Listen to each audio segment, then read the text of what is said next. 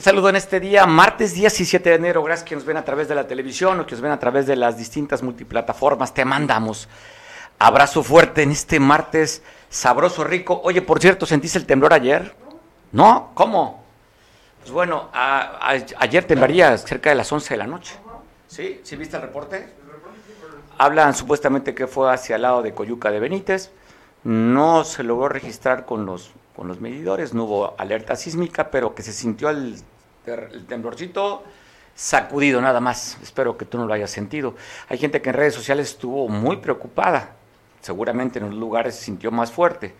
Eh, productor que vive en la zona acá, zona tradicional por Caleta, allá por la Gran Vía Tropical, dice que no sintió. ¿Ya estabas dormido, productor? ¿No?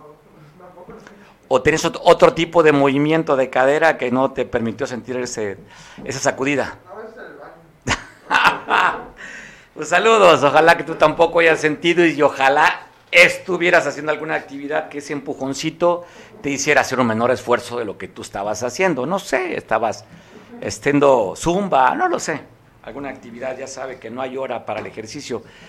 ¿Estás festejando algo importante en tu vida? Pues bueno, recibe un fuerte abrazo de este equipo de Canal 8 que no para de trabajar. Abrazo fuerte para San Marcos, los municipios de Coyuca, municipio de San Jerónimo, municipio de Atoyac, municipio de Naulín, Coacatlán, Miahuatlán, que nos están viendo por televisión allá en Veracruz. Te abrazo desde aquí. Recibe un abrazo desde el Pacífico hasta el Golfo. Y levanta la mano. No, no para ti, no, hasta el Golfo de México. abrazo fuerte. Pues bueno, oiga, usted seguramente ha visto ese programa que se llama Mil Maneras o Cien Maneras de Morir. Mil o cien. Mil maneras mil maneras de morir, esas muertes que no te puedes explicar, esas muertes que dices, ¿cómo es posible que haya muerto de esa manera? Pues el día de ayer así le sucedió un elemento de la policía estatal, y recibieron un reporte de que una persona estaba armada en un centro comercial, bueno, una tienda de autoservicio que está en la colonia Vista Alegre. Ahí fue la policía del estado a checar y al parecer fue una falsa alarma. Cuando se retiraban de este centro, de esta tienda de autoservicio, pues no calculó la elemento de la policía y al salir de sonamiento pegó con la parte del techo. En el golpe quedó gravemente lesionada Nayeli de tan solo 25 años de edad. Sus compañeros la llevaron al hospital de Liste, pero ahora fue tan grave la lesión que simplemente llegó sin vida. Así es que ayer esto fue por la mañana, según el reporte que se tiene, donde moriría este elemento de la policía estatal. Tristemente, de la manera como te cuento, así, de simple. Cuando te imaginas, sobre todo sus familiares sabían que estaba en una, en una profesión de alto riesgo, en el que, pues, de acuerdo a cómo estamos, los niveles de violencia que hay en Acapulco, está, es la cuarta ciudad con más número de muertes violentas. ¿eh? Dato oficial, dato dicho de la mañanera por la secretaria de Seguridad a nivel nacional, Rosa Isela, Acapulco será el cuarto lugar de homicidios dolosos como municipio. Y pues ella trabajaba este elemento de la policía estatal aquí en Acapulco. Que lo que menos te podías pensar, que falleciera en la forma más, no sé qué adjetivo le quieras poner, un descuido, la manera más tonta, el hecho que hoy sus familiares pues lamentan la pérdida de la vida de Nayeli de 25 años de edad que moriría así de esta manera. También se da a conocer que en el viaducto, Metlapil, viaducto ya diamante, encontraron a dos cuerpos de dos, dos personas sin vida, amarrados, maniatados, con las manos hacia atrás y los pies también, que fueron asesinados y arrojados ahí sobre este bulevar en el viaducto Diamante. Dos muertos más. Así como también se da a conocer que una persona fue atacada, agredida el día de ayer en el callejón, allí en, sobre la zona tradicional, muy cerca de la quebrada. Estaba sentado, hasta llegaron dos personas en motocicletas donde fue agredido este masculino ayer por la tarde en el, callejón Arturo Flores, ahí muy cerca de la avenida Lerdo de Tejada. Pues bueno, fue llevado, seis de la tarde el ataque, y moriría horas después en el hospital. Así también dan a conocer que ayer cerca de las 2 de la tarde, en la avenida Fuerza Aérea Mexicana, allá en la colonia Pie de la Cuesta, fue atacado un masculino. El reporte en 911 hablaron de los, de los disparos. Después se supo que fue agredido un masculino que perdería la vida. Llegaron elementos de la policía investigadora ministerial, con elementos de la Policía del Estado a checar este reporte de, asesinato. Efectivamente, se pudo constatar que había fallecido una persona.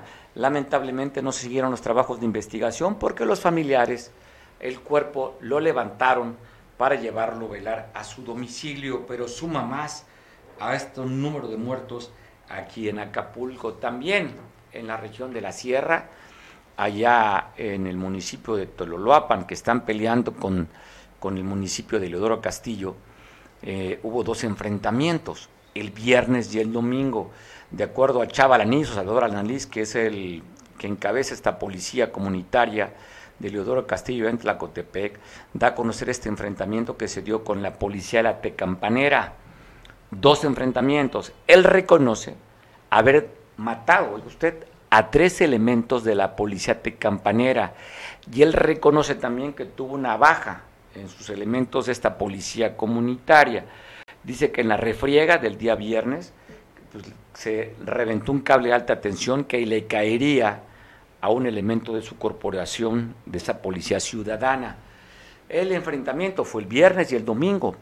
Hablan que se dieron una tregua para que llegara los elementos pues, de seguridad estatal a poder convenir porque dicen ellos que la policía comunitaria la Tecampanera que encuentra instalada con retenes en Teloloapan y otra en una comunidad cercana eh, en Apaxtla, pues no permiten que suban pues los que van a surtir de insumos de gas, de gasolina, eh, de alimentos básicos, porque de acuerdo a esto que declaró Sadalanis, que la famosa Beba, quien es el que se encarga de la policía de Campanera, le pone un precio para que puedan permitir pasar a estos camiones repartidores de gas, gasolina y de víveres. Ya están cansados, dice Chavalanís, allí que en Oxtotitlán, pues tengan esos retenes y en Teloloapan, y que en Apaxla se han incrementado el costo de vida. Así es que dice que no van a permitir y que de ser necesario tomarían, ¿eh? tomarían Oxtotitlán y bajarían hasta, hasta Teloloapan para quitar esta policía de campanera y ya no les siga cobrando este impuesto que aumenta el costo de vida. Habla entonces que en estos dos enfrentamientos habría cuatro bajas, una de la policía de campanera y una de la policía ciudadana de allá de, Sami, de, de Tlacotepec. Usted recordará a Chavalanís también, cuando se unió con los Dumbos para sacar a la UPOEC de Jaltianguis, en el que hubo varios muertos. Usted lo recuerda, seguramente. Con la FUSDEC llegaron una, caminando por la parte de los cerros y sacaron ahí a la UPOEC que hace años tenían retenes en Jaltianguis. Esta policía comunitaria, le decía ya allá, de, de Tlacotepec. A ver qué sucede eh, realmente pareciera una bomba de tiempo que podía escalar el nivel de violencia. Reconoce el secretario de Educación en el Estado, Marcial Rodríguez Saldaña, que existen dos escuelas que se encuentran cerradas, una en, en Teloloapan y otra en el Durazno, en Coyuca de Catalán. Usted recordará que a principios de diciembre en el Durazno llegaron civiles armados para asesinar a siete personas. Pues desde esa fecha se encuentra cerrado las escuelas. Así es que reconoce que hay dos instituciones educativas que no están dando servicio. Le decía, desde el 10 de diciembre allá en el Durazno y también estos en el municipio de Coyuca de Catalán y otras en Telulapan. Y bueno, ayer por la tarde también se da a conocer que en el mero centro de Tepecuacuilco, hacia el norte del estado, agredieron un joven albañil. Hay que llegaron unos sujetos en motocicleta sin mediar palabra atacarían en la calle Heroico Colegio Militar, en el mero centro, un albañil que estaba haciendo una obra para el ayuntamiento municipal. Este joven Andrés, de tan solo 21 años, a las 5 de la tarde, perderá la vida arrebatada por estos civiles armados que lo atacaron y lo asesinaron. Y bueno, también reportan que aquí en la avenida Cuauhtémoc, una persona atropellada en la madrugada del día de hoy a las 5 de la mañana a la altura de la colonia del Roble fue atropellado. Ahí lo mataron y pues bueno, tristemente otros automovilistas que no vieron el cuerpo pues prácticamente lo despedazaron. Esto aquí en Acapulco, sobre la avenida Cuauhtémoc. Y en la mañanera, donde reportan de cuántos homicidios ha habido, donde estuvo la secretaria de Seguridad y Protección Ciudadana, Rosa Isela, pues da a conocer en un video que te lo voy a presentar cómo han sido los niveles de violencia durante un año en el que se reconoce que Guerrero en un año mil, más de 1.300 homicidios y Guerrero ocuparía, antes estábamos en el lugar número 10 eh, de la escala de los más violentos, hoy ocupamos a nivel nacional el octavo lugar, estamos dentro de los 10 de las 10 entidades federativas con mayor número de muertos.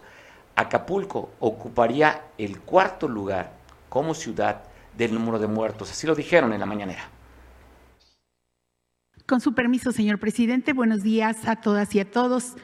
Eh, hoy eh, vamos a presentar el reporte mensual de cifras que también significa el cierre del año 2022, en donde claramente veremos la baja en la incidencia delictiva producto precisamente del trabajo que hacen las Fuerzas Armadas y las Fuerzas de Seguridad, así como el gabinete de seguridad completo, pero también las mesas de paz en todo el país. Adelante, por favor. En cuanto a la incidencia delictiva de los delitos del fuero federal, eh, tuvo una reducción del 30%, 30.8% menos. Adelante. Aquí vienen algunos de los delitos que sufrieron eh, baja y otros que tuvieron un incremento. Adelante. En cuanto al homicidio doloso, que es un delito que nos preocupa por eh, la violencia, en diciembre, el homicidio doloso tuvo 17.7% menos víctimas que el máximo histórico de 2018. Hay que decir que el mes de diciembre es el mes con menos homicidios en los últimos seis años. En cuanto a, las, eh, a, los, a la baja con respecto a los años anteriores, tiene menos 7.1 con respecto al 2021 y menos 10.4 con respecto al 2020 y menos 10.8 con respecto al 2019 y menos 8.2 el homicidio doloso con respecto al 2022. Aquí también en la comparativa de homicidios hay que eh, señalar que en el sexenio de Calderón hubo un incremento de 192.8 y en el sexenio de Peña Nieto de 59%, un incremento, y ahora en esta administración se lleva un eh, decremento de 10.8% de los homicidios. Esta cifra varía muy claramente con respecto al mes de noviembre, que era de 10.3, y tenemos eh, una variación a la baja. Adelante.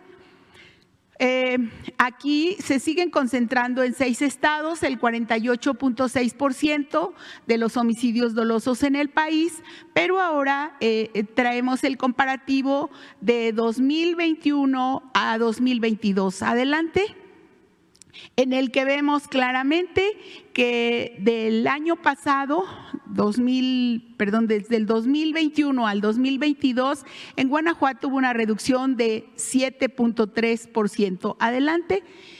En el caso de Baja California hubo una reducción de 9.5 del 2021 al 2022. Adelante, en el Estado de México también una reducción de 1.7 bueno, pues agradezco mucho a Enrique Castillo, quien platicaremos sobre estas cifras que dan a conocer. De acuerdo al dato de enero a diciembre, en Guerrero estaríamos ocupando, de acuerdo al dato, que me parece no menor, el octavo lugar a nivel nacional de muertes violentas. Enrique y Acapulco estaría en el cuarto lugar de las 50 ciudades más violentas, también estaría Iguala y Chilpancingo. ¿Cómo estás? Te saludo, Enrique. Gracias, que lo hemos dicho ya aquí en Cable Costa en varias ocasiones, pero no está de más repetirlo. Hay una máxima que dice, todo es medible y lo que no hay que hacerlo. Es decir, para un análisis, para tomar una decisión, tiene que tener medidos y pesados toda la información. A, mí en seguridad, en seguridad el tema de, de, la estadística, pues no muy me ayuda, ¿eh? Como que es más que nada un dato para la economía o para... Porque ahí me dicen que hubo medio muerto menos que la semana pasada. Estamos hablando de personas, gente. Aquí el tema sería hablar de la percepción, estimado Mario. ¿Qué percibe la gente en los temas de seguridad? Y hay eventos muy fuertes, muy feos, que te hacen percibir cosas muy negativas. Realmente en mi columna de mañana exhibo yo que hace tiempo, y es muy común que en Guerrero, cuando hay un homicidio, o en la, en la calle, la familia del de caído va y haciéndole caso a la autoridad, levanta su muerto y se lo lleva. Y eso ya ha sido algo que es recurrente. Más el día domingo se presentó un hecho eh, inusitado y, y. Un grupo de personas van y tiran costaletas con restos de cuerpos humanos, la cabeza por fuera, y llega la familia de, de la persona que fue eh, eh, matada y atrapada de esa manera, y levanta las costaletas e incluida la, cabeza y se la, se la llevan en una capilla para darle cristiana sepultura, entiendo. Pero ya a ese nivel estamos viendo las cosas y eso, al entrar en el espectro de los medios, aumentan la percepción de inseguridad. Entonces digo, contar los muertos ya era un sistema que se utilizaba desde Calderón e incluso las autoridades se peleaban al muerto, ¿no? ¿Quién lo cuidaba mejor? ¿Quién estaba más pendiente? Yo creo que hay una máxima por ahí también que dice, quieres resultados diferentes, haz cosas diferentes. Es decir, mayor trabajo de información, catalogar mejor la, inteligencia, más mejores medidas reactivas, más castigos, pero mientras estemos dedicados al conteo nada más de cuerpos y de cómo lo ultimaron, vamos a seguir teniendo los mismos resultados. Ahora que ha habido cambios en, en la Secretaría de Seguridad Pública Federal, esperemos que, que, las nuevas exposiciones de esta información sean más en el tema de la represión. Pero como estamos viendo cómo tratan, cómo miren ellos la seguridad poniéndole más guardias a las cosas, en el caso de la Guardia Nacional, vemos que el actual aparato del gobierno, lo digo con todo respeto, sin ánimo de ser adversario, no está haciendo eh, lo, lo, lo, lo, que se debe hacer para disminuir eh, eh, la presencia de la criminalidad. Y, y, hay muchas, muchas lecturas. entonces tendríamos que estar pendientes. Mira, un ejemplo. Yo leo con mucho interés que en la Costa Grande, en Coyuca de Benítez, hacia la parte superior, la lectura de crímenes ha, ha disminuido sustancialmente o sea, sustancialmente, como que hay un, reacomodo o un buen trabajo por parte de la policía preventiva, por parte de la Fuerza Armada. Eh, vemos que en otras áreas de Guerrero que antes eran muy recurrentes, como la sierra, como la montaña, también ha habido una disminución de la percepción de inseguridad. Eso es lo que hay que leer, mi estimado Mario, yo creo, es mi punto de vista. Oye, pues bueno, eh, entendemos que aquí administran las cifras del número de muertos. Estábamos viendo por ahí que los 28 muertos de Culiacán a uno lo suman a la cifra de, de las estadísticas, o sea que van acomodando para que no se disparen y cada vez que presenten cifras hablen de una disminución.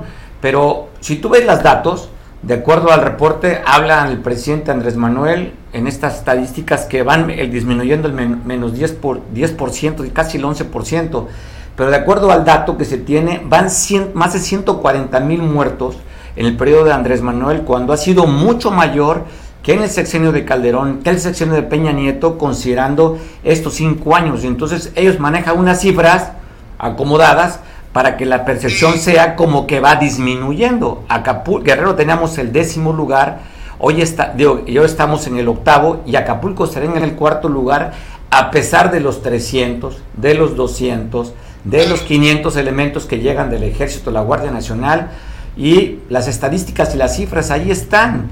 Y ver una policía municipal simplemente, dicen los españoles, acojonada, encerrada. No, ahora otra cosa. ¿Sabes tú cuál era el negocio principal que tenía García Luna ya habiendo dejado el gobierno, ya siendo ciudadano o, residente en, Miami? el principal negocio de García era la estadística criminal. Él tenía en el financiero, en las últimas, una sección de dos, de dos hojas en donde él hablaba de la lectura de eventos criminales. O sea, él se da cuenta que leer la vida criminal era negocio. Ahora, recordemos que, que, estamos por entrar a un periodo de, de, elecciones y que el actual sistema de gobierno está buscando la forma de maquillar la información, de usarla para bien. Ahora, el tema, por ejemplo, del metro, eh, que diga que la señora Claudia Sheinbaum que es un, sabotaje, está llevando agua a su molino. Y lo cierto es que es falta de recursos para mantenimiento, que tal vez el sindicato esté haciendo apore de él, está haciendo uso de esa información. Eso que nos lo diga Claudia, pero todo está medido con fines político-electorales, estimado. O sea, ¿cómo es que nos digan, hay medio muerto menos que antier? No, eso no cuenta, eso, las matemáticas ahí no se aplican, es la percepción, insisto, mi oye, querido. Oye, y vemos un repunte en la violencia en Acapulco, ¿no? Vemos un repunte, había estado pues aparentemente tranquilo la temporada de vacaciones, regresando de las vacaciones, un repunte en el número de fallecidos aquí en el puerto. Y pues vemos una alcaldesa pues, que simplemente no da pie con bola, Enrique, en temas de seguridad. No, no, no, claro, claro, la alcaldesa está en lo suyo, en el, en el pobrismo, en, en, la vida, en la vida fácil, en el escándalo. Eso no da gobierno, no da administración municipal, que es su trabajo. Entonces digo, sí está fuerte, está fuerte y tendríamos que atender a, que las uñas nos crezcan para rascarnos mejor cada quien, ¿no? O sea, que cada quien aplique su, criterio en su entorno, en su próximo, en su familia. Oye, y vemos que no por ser de las fuerza, fuerzas castrenses garantizan o aseguran que van a disminuir la, la violencia. Digo, alguien que esté pensando con la llegada del general retirado Bucio a la subsecretaría de Seguridad Pública vayan a cambiar las cifras. ¿Por qué digo esto? Porque aquí en Guerrero, pues el que, el que está encargado, la Secretaría de Seguridad a nivel estatal, viene de las fuerzas castrenses de la Naval y el que está encargado aquí de la Secretaría de Seguridad Pública Municipal, también de las fuerzas castrenses que ya tienen un rato aquí en Acapulco esa concesión para los, las fuerzas castrenses, Enrique, y no más no bajan los índices. Fíjate lo que te voy a decir como, como. Te aseguro que en dos años la fórmula va a ser ponerle más atención a las policías preventivas municipales, ponerle más atención al mando de policía y buen gobierno, ponerle atención a las policías comunitarias en la óptica de cuarto orden de gobierno. Eh, eh, yo creo que por ahí va a ser porque la fórmula de macro, de querer matar eh, moscas a martillazos, pues no funcionó, con todo el respeto, lo digo.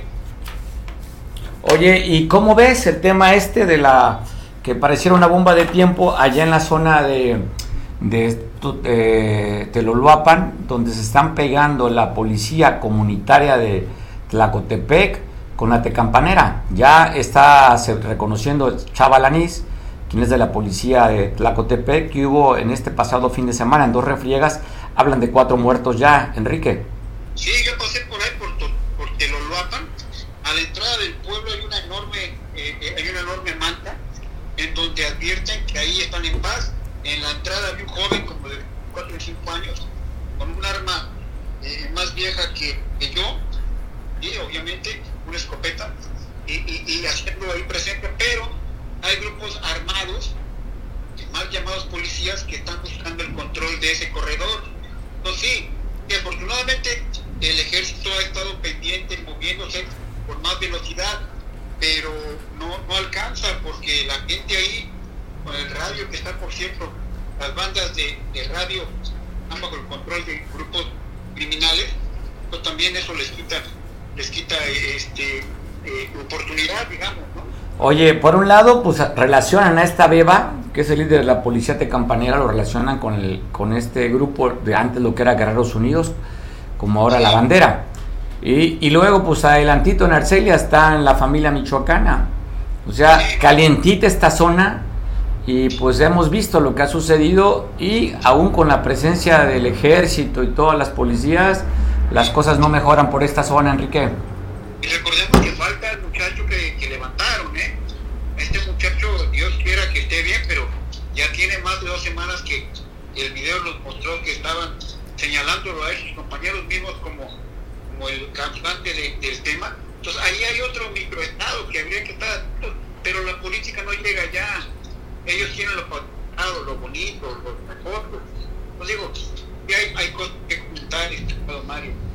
Pues bueno, que tiene razón, no aparece el que creó esta página de escenario calentano, este, no aparece los tres periodistas, Jesús Pintor y Fernando Moreno aparecieron y faltaría el creador de esta página ya, en el que estaban muy enojados el grupo de delincuencia que relacionaban que porque pues simplemente se haya metido ya con la vida personal de los líderes de estos grupos delincuenciales allá en Tierra Caliente. Estamos viendo la imagen justamente de quien hablamos, Fernando, el de playera roja con el pantalón de mezclilla, él sí apareció y el de camisa negra con el paliacate que estamos viendo en la imagen es el que, pues probablemente por las fechas, Enrique, pareciera que sí, que sí lo mataron.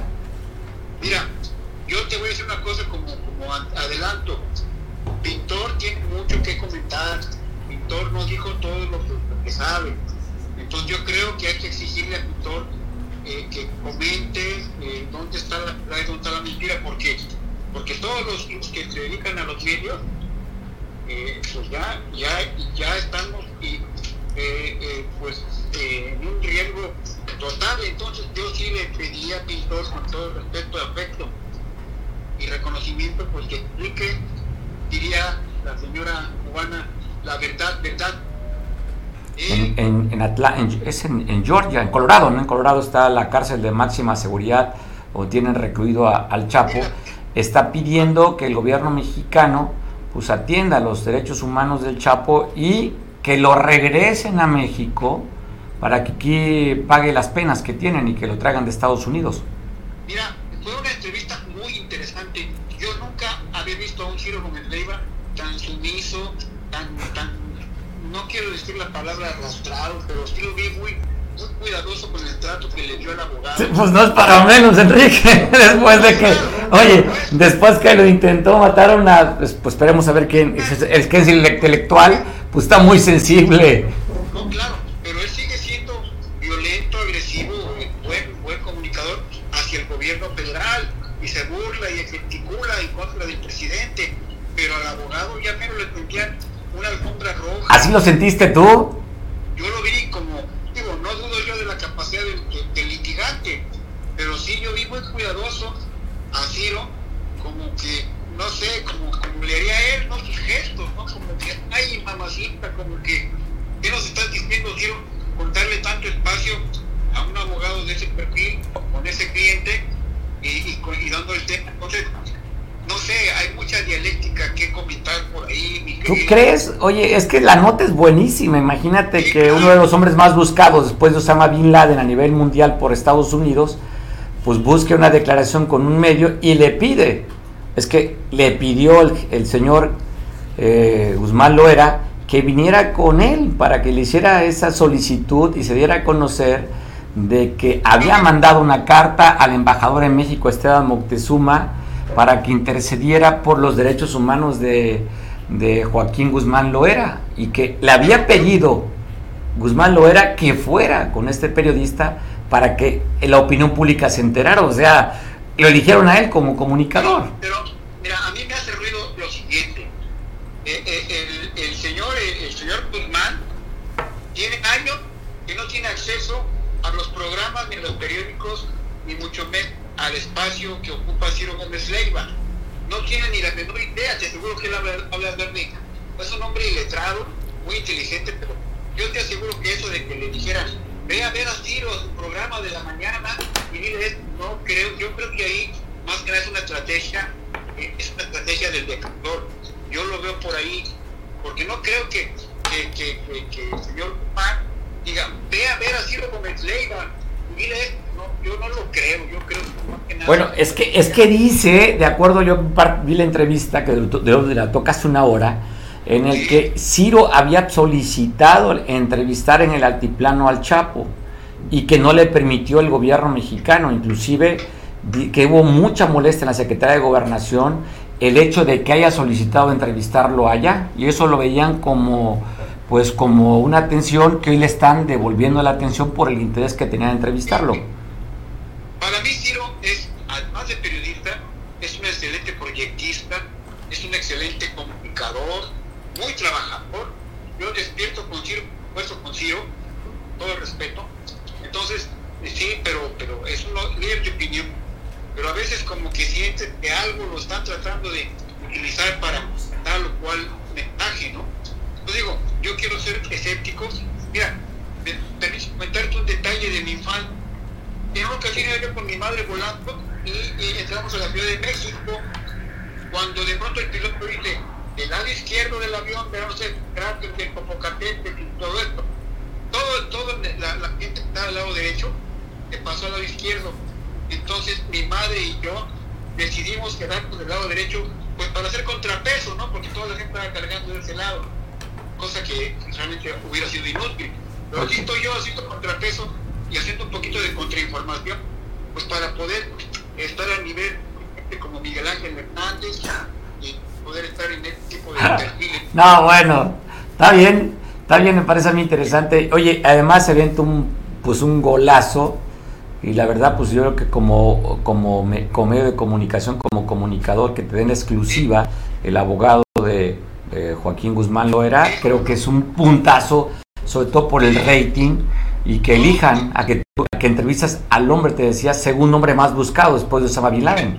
Y ve todo el protocolo que tiene con el documento, que se lo entregaba como si fuera la carta real, y regresa, el de regreso. sí, fue una nota importante que seguramente debe estar rebotando en todas las, mesas de información, pero, pero sí, te digo, yo me quiero quedar de este lado del avión y, más que touchdown, ¿no? porque estamos en esta época de, de, que está más fuerte la NFL que la MX, ¿no? Pues bueno, pues fue una nota y pues merece la pena comentarle, por eso que bueno que tocas tú el tema sobre esto, porque sí merece la pena comentarle de que haya buscado los medios de comunicación este hombre que tiene cadena perpetua en Estados Unidos, en el que dice que nada más una vez a la semana lo sacan a un 2 por 2 que no ve el sol, que no ve el sol, que tuvo problemas de, dentales y que en lugar de atendérselas se les extrajeron y que solamente ha recibido creo que tres visitas, en fin, está quejándose eh, Guzmán Loera del trato inhumano que le están dando allá. Dice el abogado que todos tenemos dignidad.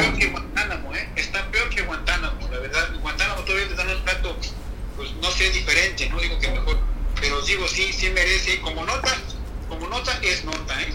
la verdad que sí.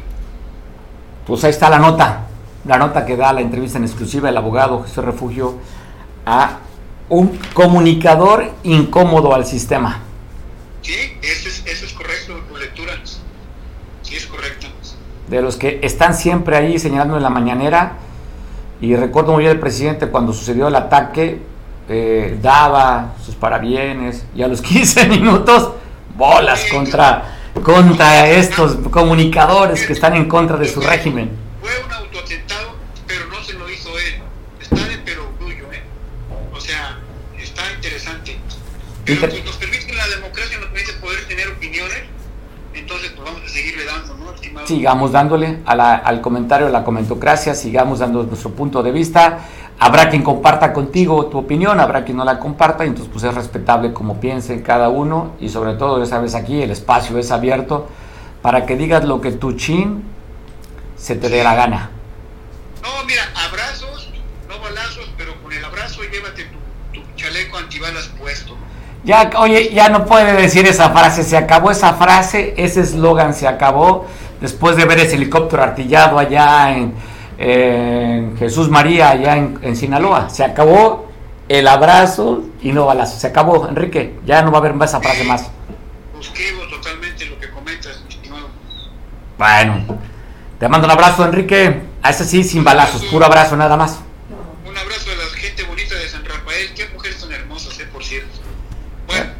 Abrazo, no sé qué tiene que ver esto con otro, pero bueno. No, me acordé, estuve, estuve en San Rafael este un tiempo, un pueblo precioso de Veracruz que llega a Cable Costa. Tuve la suerte de estar en una villa entre italiana, francesa y veracruzana preciosa. Qué bueno que un saludo, ojalá que. Me imagino que tiene remitente, pero bueno, mandamos el saludo. No, ojalá. un remitente a la ciudad, Enrique, por Dios. Ah, perfecto, pues saludos allá a los, a los jarochos, abrazo fuerte. Gracias, Enrique, estamos al habla en otro momento. Hasta luego, pues bueno, vamos a platicar también hablando de temas de seguridad porque da la renuncia el que fuera secretario de Seguridad Municipal allá en Coyuca de Benítez, después de que fue atacado, usted recordará aquel evento el primero de diciembre. Eh, el dato pues, estuvo confuso, ¿no? Primero la fiscalía dijo que había sido atacado en Bajos del Ejido. Y después que el enfrentamiento se dio desde los Bajos del Ejido hasta 4 o 5 kilómetros que fue el enfrentamiento, según donde él viajaba en una camioneta Nissan NP, NP 300, donde fue agredido por civiles armados, en el que resultó lesionado en ese momento su policía, uno de sus escoltas y el propio secretario de seguridad de este lugar, eh, Borja Padilla, mandó una carta diciendo, ¿saben qué? Ya no quiero ser secretario de Seguridad Pública de Coyuca de Benítez. El presidente lo reconoce, no da las causas y nombra un encargado de despacho. Oscar, ¿cómo estás? ¿Qué sabes de esta información que se que trascendió en medios de la renuncia de Borja Padilla como secretario de Seguridad Pública después de su ataque y que fuera internado en el hospital del quemado aquí en Acapulco? Sucedió, pues ya no se presentó a raíz de, de la hospitalización y al final de cuentas, pues ya hay un nuevo encargado en el, en el, en la policía de hecho, pues hoy se supone que hoy van a dar el nombramiento o mañana primera hora después de que pase a Cabildo. Entonces, ¿hoy se sabe el nuevo nombramiento?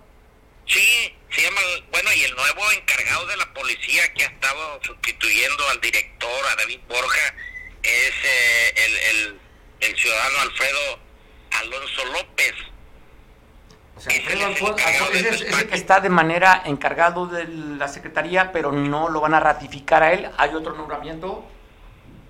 Al parecer, hoy decide Cabildo ya la el nombramiento del nuevo director. No sabemos si efectivamente se va a quedar Alfredo Alonso o haya otra persona que lo vaya a sustituir.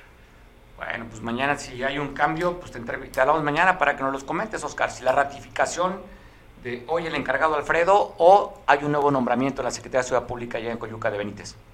Efectivamente, pues ahorita yo comentábamos ahí con el cuerpo de policía que va a haber un va a haber cabildo para formalizar quién va a estar de encargado de la de la Secretaría de la Policía aquí en Coyuca de Benítez.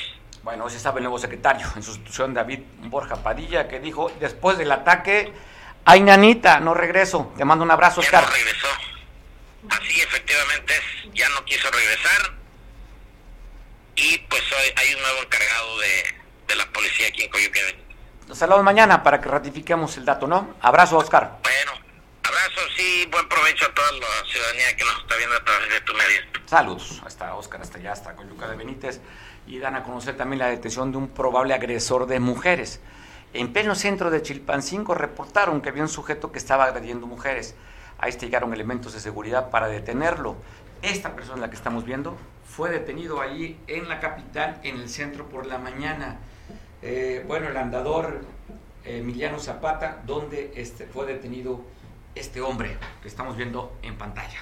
Pues bueno, ya sabe, por el debido proceso hay que borrarle, difuminarle la cara. También están dando a conocer que por la mañana, ojo, desde último momento, desde último momento, ¿verdad?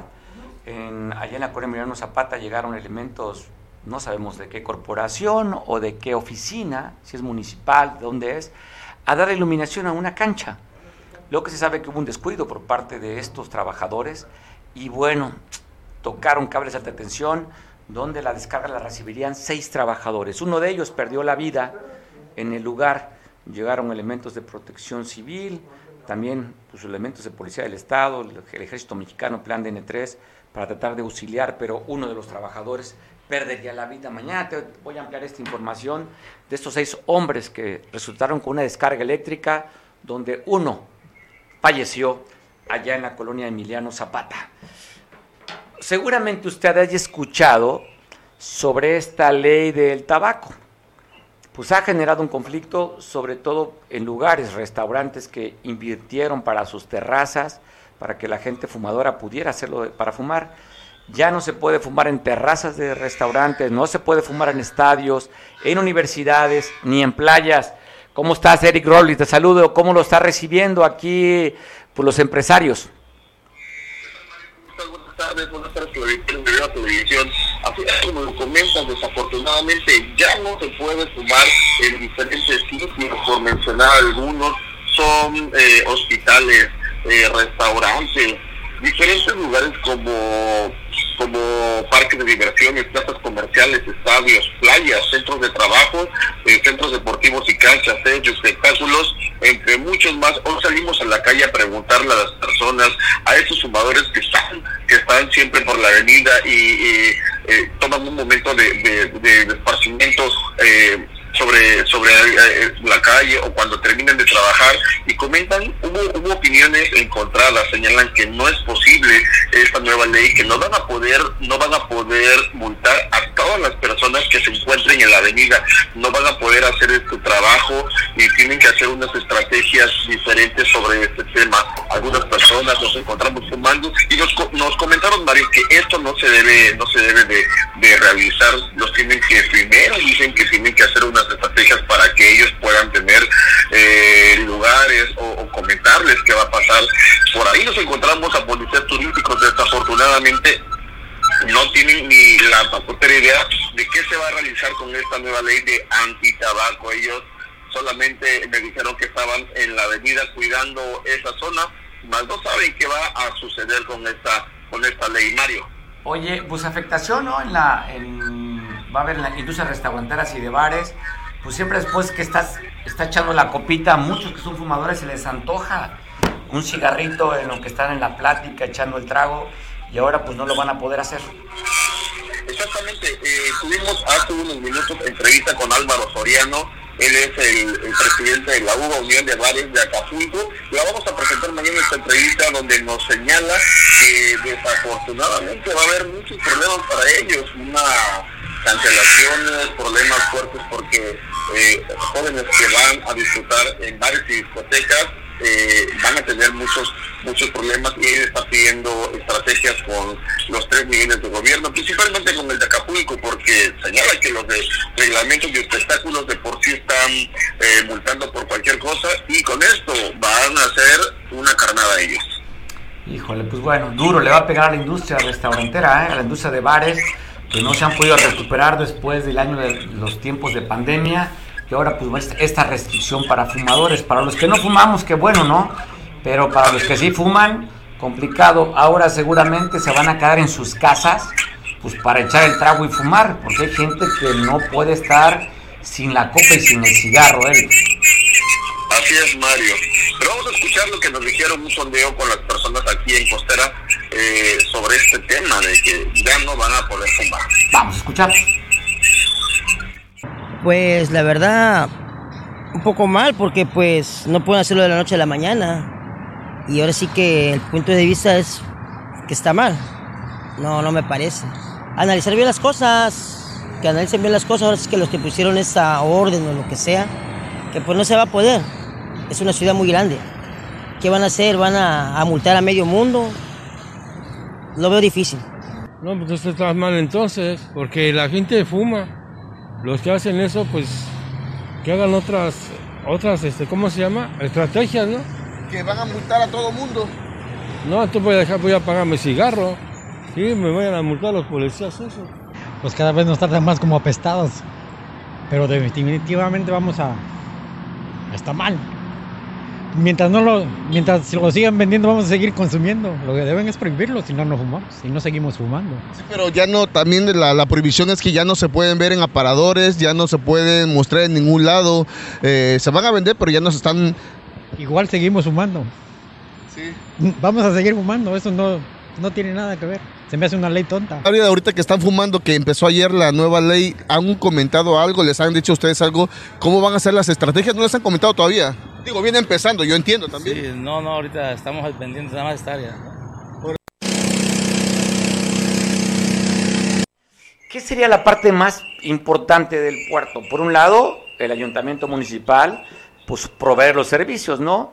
Limpieza, alumbrado público, agua potable y la prevención del delito, bacheo de calles, mandarle mantenimiento a los parques y jardines, al camellón, sería la obra de las obras prioritarias. Aquí el gobierno municipal está hablando que van a pagar otro millón de pesos para seguir rentando ocho camiones y seguir recolectando basura. No han podido resolver el tema de la basura. Tema del bacheo de las calles, pues bueno, tú ya sabrás. Iluminación en las calles, tú ya lo sabrás. Ahora, ¿dónde este el mayor recurso que se genera en Acapulco, siendo su actividad principal el turismo? ¿Qué dicen los prestadores, de prestadores turísticos del secretario de Turismo Municipal? O sea, ahí también la siguen cagando, Eric. Así es, la de la Comisión de Cervantes, señaló que las estrategias que se están realizando para la llegada de cruceros es de suma importancia, pero también es de mayor importancia la seguridad para los, para los paseantes, Mario, y es que la última visita de los dos transatlánticos, los turistas señalaban que hacía falta mayor seguridad, mejoramiento en los accesos a playas, donde argumentan el, también, donde argumentó también el, donde argumentó también el empresario que no hay una estrategia de parte del secretario de Turismo Municipal, David Abarca, ya que no hay un acercamiento con los turisteros. Mencionó que hay cosas que se han mejorado como las estrategias de descacharrización en conjunto con la promotora de playa y programas de capacitación a prestadores de servicios por la sector, pero la Secretaría de Turismo Municipal ni sus luces. Comentó también que los empresarios deben de poner de su parte para que la casa Acapulco esté limpio.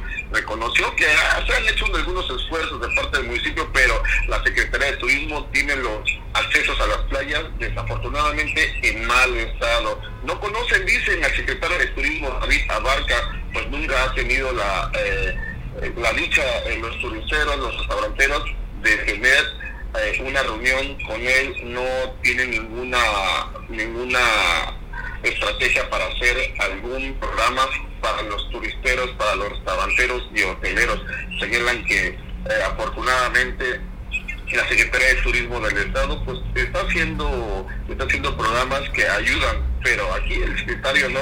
Vamos a ver cómo le va la Fitur en España a ver si trae algún buen resultado a ver qué es lo que va a traer para el puerto de Acapulco. Hoy Santos Ramírez comentaba que hay buena estrategia para el binomio Ixtapas y Guatanejo donde estuvo el presidente municipal Alec con él en España. Vamos a ver si el municipio trae algo para pues para el puerto de Acapulco, Mario. Pues mira, eso de la FITUR tiene años, la Feria Internacional de Turismo que lo hacen en Madrid, España, cada año. Van delegaciones y delegaciones. Recuerdo que había ganado inclusive Guerrero con la pasada administración el mejor stand, pero no se ve reflejado en turistas. Pues ¿por qué razón? Pues porque los, no hay vuelos. O sea, quien viene de, de España a México llega a Cancún, hay charter, hay una gran cantidad de, de transportes aéreos y aquí Acapulco es el tema, son los aviones. Carísima la tarifa de Ciudad de México a Acapulco. Así es que por mucho que vayan a, a España, pues no hay la, la, cantidad de vuelos ni los precios de, para que sea atractivo el puerto. Pero bueno, tiene que hacerse cuando menos posicionar la marca para ver si hay algún despistado que llega acá, Eric. Así es, Mario, pues vamos a ver qué es lo que logra con esta con esta feria con la visita del secretario de Turismo Municipal. Pero vamos a escuchar lo que dice Jesús Zamora, este empresario, donde comenta que desafortunadamente tienen olvidado los los accesos a playa y que no hay una estrategia por parte de David Abarca. Escuchemos lo que dice. Escuchemos. Primo David Abarca nunca ha tenido acercamiento con ningún prestador de servicios. Lo que hable lo debe ver en las redes o no sé dónde verá eso, pero David Abarca ni siquiera se involucra en el tema del turismo. Yo no sé de qué turismo habla o de qué participación ellos hablen. Y David Abarca no, no, sé, no sabía ni siquiera que existía como secretario de turismo porque nunca ha estado. Pues aquí hay un acceso público y más adelante hay más accesos. ¿Cuántos policías ves ahí? Sigue todo igual. Todo sigue absolutamente igual. Es inexistente. David Abarca no apoya nada. En cambio, el gobierno del estado, pues hace sus actividades deportivas, eh, van, hacen, va a haber un evento, me parece, de un evento de nadar en la parte allá por el Sisi, por ahora el rollo, y hay actividades que reactivan la economía, pasó lo de los globos, todo lo que sean eventos trae. Dime tú qué trae el secretario de Turismo Municipal. ¿Qué evento trajo del viaje que fue a Disneylandia? No trae ninguna aportación.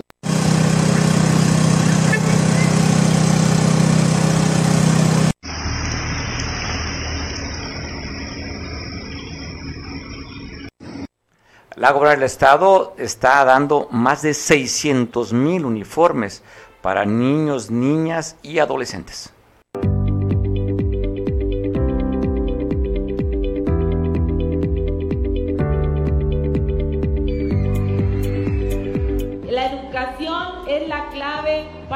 Desarrollo, es la clave para la paz, para el bienestar de Guerrero. Por eso hemos puesto toda nuestra atención todos nuestros esfuerzos en ustedes, en nuestras niñas, niños, en nuestros jóvenes.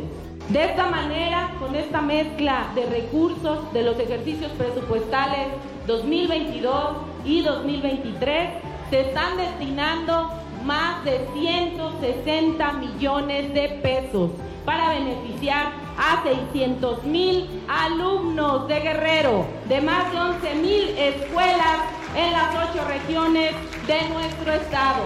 Porque esto es gracias a un manejo responsable, un manejo austero de las finanzas y pues hoy se traducen en más apoyos y más beneficios para nuestras niñas, niños y jóvenes guerrerenses. Nadie se va a quedar fuera de esta gran revolución educativa. Este es para todas y para todos. Por eso estamos haciendo este gran esfuerzo presupuestal para que alcance para todas y para todos. Pásala rico, buen provecho en este martes 17, ¿verdad? 17. Ah, gracias. 17 de enero. Abrazo fuerte para ti que festejas algo importante. Yo ya es hora de comer. Ya traigo las el estómago que reclaman las grandes a las chicas. Son las 3 en punto. Hora de comer. Buen provecho esta mañana.